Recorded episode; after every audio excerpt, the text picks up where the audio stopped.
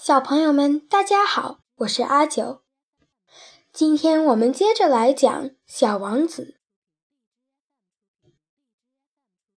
Chapter Five. We are warned as to the dangers of baobabs. 第五章，警告我们要小心猴面包树。As each day passed, I would learn in our talk something about the little prince's planet, his departure from it, his journey. The information would come very slowly, as it might chance to fall from his thoughts. It was in this way that I heard, on the third day, about the catastrophe of the baobabs. 随着日子一天天的过去， 我逐渐从我们的谈话中了解到更多关于小王子的星球的事，他怎么离开那里，以及他的旅程。这些信息我都是慢慢得到的，因为他们都是偶然从小王子的想法中透露出来的。就是以这种方式，第三天的时候。我听说了有关猴面包树的灾难。This time, once more, I had the sheep to thank for it. For the little prince asked me abruptly, as if seized by a grave doubt, It is true, isn't it, that sheep eat little bushes? Yes, that is true. Ah, I am glad. 这一次又是羊的功劳，因为小王子一脸的怀疑，神情严肃的突然问我道：“羊吃小灌木，这是真的，对不对？”“是啊，是真的。”“啊，我很高兴。” I did not understand why it was so important that sheep should eat little bushes. But the little prince added, Then it follows that they also eat baobabs? 我不明白为什么羊吃小灌木这么重要。可小王子又接着说道：“那么由此推断，他们也会吃猴面包树了。” ” I pointed out to the little prince that baobabs were not little bushes, but, on the contrary, trees as big as castles, and that even if he took a whole herd of elephants away with him, the herd would not eat up one single baobab. 我向小王子指出，猴面包树并不是小灌木，相反， 是和城堡一样高的大树。我告诉他，即使他带上一整群大象，他们也吃不完一棵红面包树的。The idea of the herd of elephants made the little prince laugh. We would have to put them one on top of the other, he said.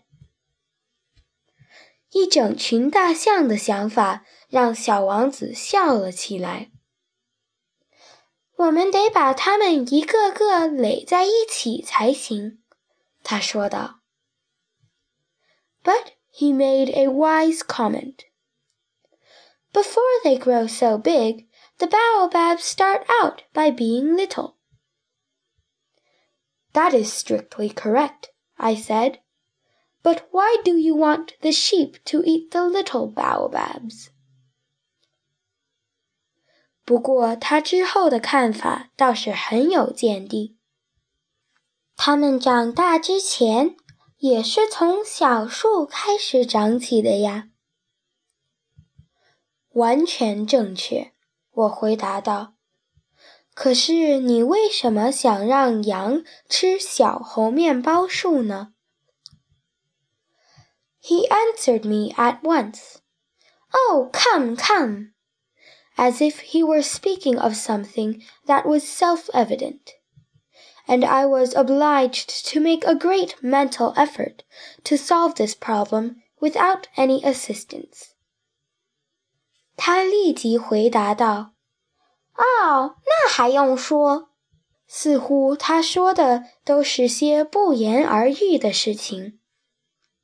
于是我不得不费了极大的心思，靠自己来解决这个问题。Indeed, as I learned, there were on the planet where the little prince lived, as on all planets, good plants and bad plants. In consequence, there were good seeds from good plants and bad seeds from bad plants. But seeds are invisible. They sleep deep in the heart of the earth's darkness until some one among them is seized with the desire to awaken. Then this little seed will stretch itself and begin, timidly at first, to push a charming little sprig inoffensively up toward the surface. If it is only a sprout of radish or the sprig of a rose bush, one would let it grow wherever it might wish. But when it is a bad plant, one must destroy it as soon as possible, the very first instant that one recognizes it. 其实，就我所知，小王子的星球上，就像所有的星球一样，有好的植物， 也有坏的植物。结果，好的植物留下了好种子。而坏的植物则结下了恶种。可这些种子是看不见的，它们在大地的怀抱里沉睡，周围一片黑暗，直到其中一颗种子挣扎着醒来。之后，这颗小小的种子使劲地向上钻。开始还有些胆怯，后来则奋力长出一片可爱的小嫩芽，乖乖地向着太阳看齐。如果只是一颗萝卜芽，或是要长成玫瑰丛的小嫩苗，人们就会让它自由地成长。但若是一株不好的植物，人们就必须在第一眼认出它时，尽快将它铲除。Now there were some terrible seeds on the planet that was the home of the little prince, and these were the seeds of the baobab. The soil of that planet was infested with them. A baobab is something you will never, never be able to get rid of if you attend to it too late. It spreads over the entire planet. It bores clear through it with its roots. And if the planet is too small and the baobabs are too many, they split it in pieces. 现在小王子家园的那个星球上，就有一些可怕的种子，就是猴面包树的种子。这些种子在那星球的土壤里肆意滋生。如果你没有及早除掉猴面包树的话，那么就永远无法摆脱它了。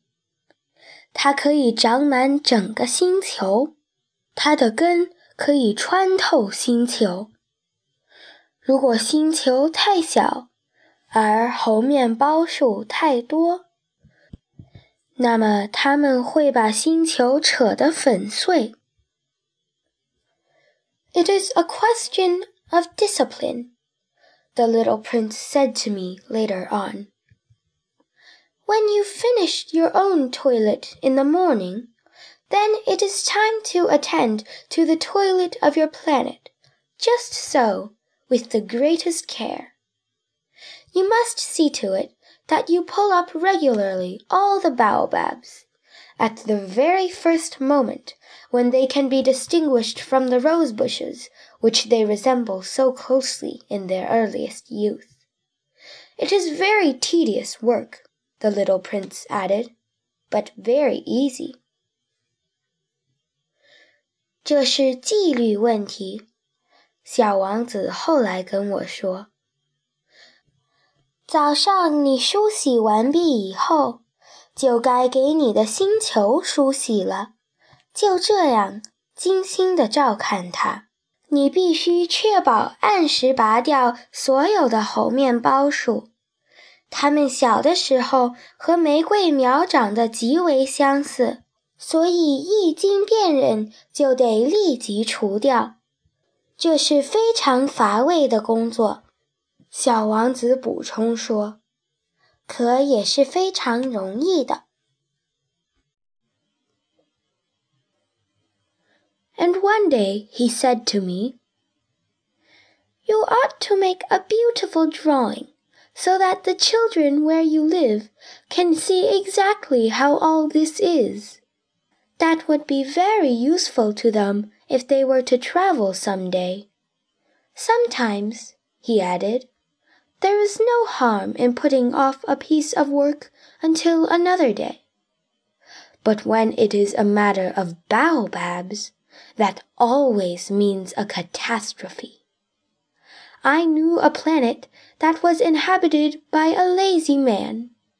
He neglected three little bushes. 一天，他告诉我：“你应该画一幅漂亮的图画。”这样，你住的地方的那些孩子们就会很清楚所有的一切是怎么回事。如果有一天他们想要旅行，那对他们会大有用处的。有时，他又接着说道：“将一些工作推迟几天，改天再做也没有坏处。可如果是猴面包树的事，那一定意味着灾难。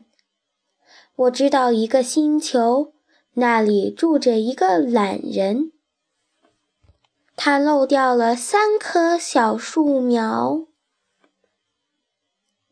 So, as the little prince described it to me, I have made a drawing of that planet.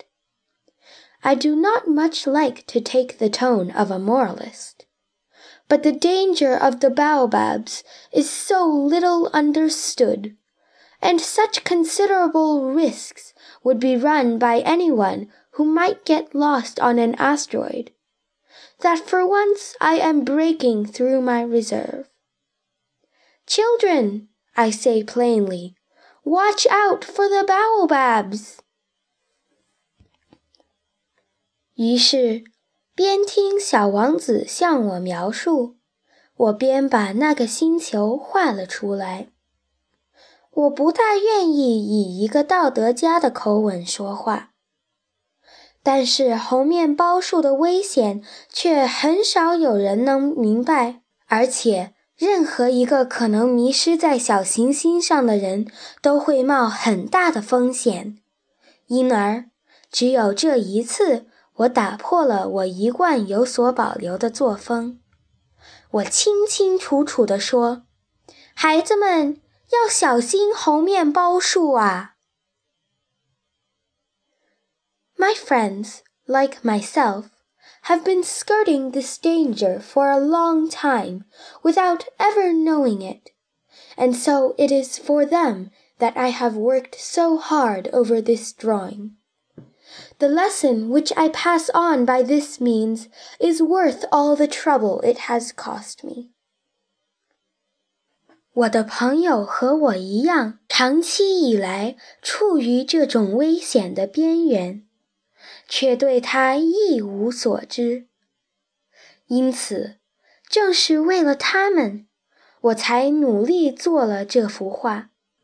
我用这种方式传递给他们这一经验教训，虽然费劲，但很值得。Perhaps you will ask me, Why are there no other drawings in this book as magnificent and impressive as this drawing of the baobabs? 或许你会这样问我： 为什么这本书里找不到其他图画像这幅猴面包树的画作一样壮观，一样让人印象深刻呢？The reply is simple. I have tried, but with others I have not been successful. When I made the drawing of the baobabs, I was carried beyond myself. By the inspiring force of urgent necessity. 我的回答很简单，我试过，但是画其他画我却没有成功过。当我画猴面包树的时候，一种迫切的需求给了我灵感，让我超越了自我。好了，小朋友们，今天就讲到这里了。下个星期我们将跟小王子和叙述者谈论日落。下周见。